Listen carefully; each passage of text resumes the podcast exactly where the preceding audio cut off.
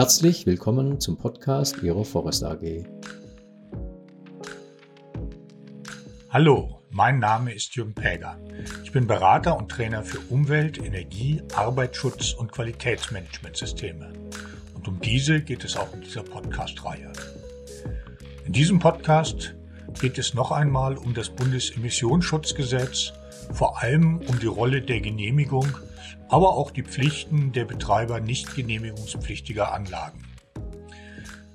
Eine Genehmigung muss immer erteilt werden, wenn die Betreiberpflichten aus 5 des Bundesemissionsschutzgesetzes und die Pflichten aus den Verordnungen, die auf Grundlage des 7 erlassen worden sind, erfüllt sind.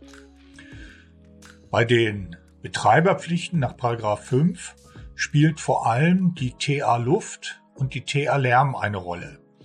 Diese enthalten ja die Grenzwerte, die die Behörde beachten muss, wenn sie eine Genehmigung erteilt. Entsprechend sollte schon der Antragsteller sich diese technischen Anleitungen ansehen und die Grenzwerte berücksichtigen, damit sein Antrag überhaupt genehmigungsfähig ist. Ähnliches gilt für BVT-Schlussfolgerungen, die gegebenenfalls noch nicht in die TA Luft oder in die TA Lärm eingeflossen sind. Auch diese sollte man bei der Antragstellung bereits berücksichtigen. Die Verordnungen, die auf Grundlage des Paragraphen 7 Bundesemissionsschutzgesetz erlassen worden sind, sind zum Beispiel die 13. Bundesemissionsschutzverordnung, Großfeuerungsanlagenverordnung, die 44. Bundesemissionsschutzverordnung, mittelgroße Feuerungsanlagenverordnung und die 17. Bundesemissionsschutzverordnung, wo es um die Abfallverbrennung geht. Wenn also ein Betrieb zum Beispiel ein Gaskessel betreiben möchte mit mehr als einem Megawatt Feuerungswärmeleistung, dann fällt dieser unter die 44. Bundesemissionsschutzverordnung und bei der Antragstellung sollten dann die Grenzwerte für gasförmige Brennstoffe, die in Paragraph 13 der 44. BIMSCHV enthalten sind, in der Genehmigung berücksichtigt werden. Ja, wenn man das alles beachtet hat, dann steht eigentlich der Genehmigung nichts mehr im Wege, sofern nicht andere öffentlich-rechtliche Erfordernisse oder der Arbeitsschutz dem entgegenstehen, muss dann eine Genehmigung erteilt werden.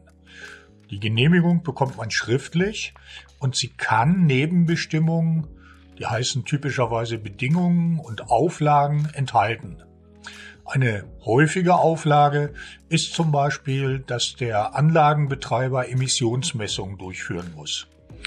Die eigentlichen Grenzwerte sind Genehmigungsinhalte. Der Bescheid muss nämlich Emissionsbegrenzungen enthalten.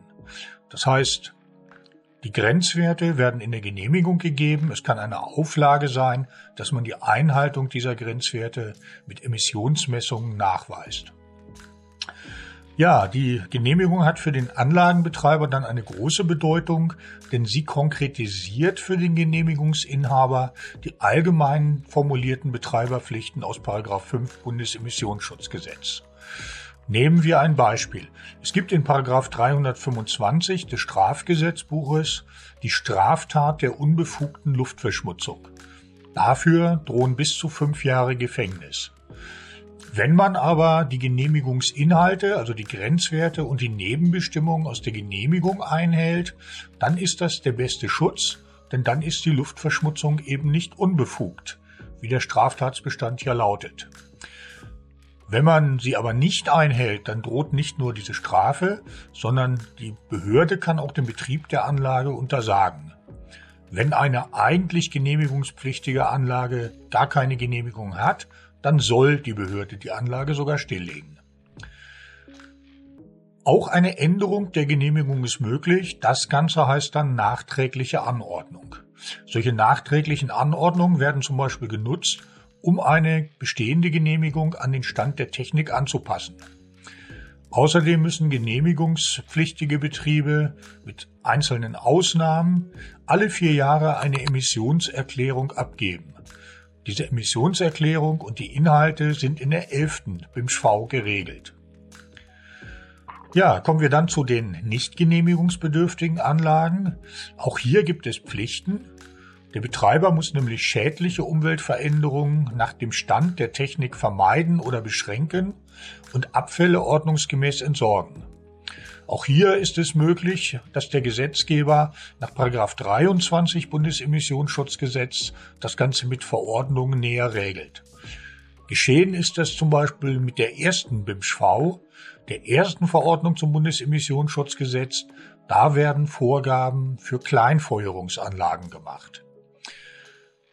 Wenn es eine solche gesetzliche Festlegung nicht gibt, dann muss der Betreiber den Stand der Technik, den er ja beachten muss, selber ermitteln. Auch hier spielt wieder die TA Luft eine Rolle.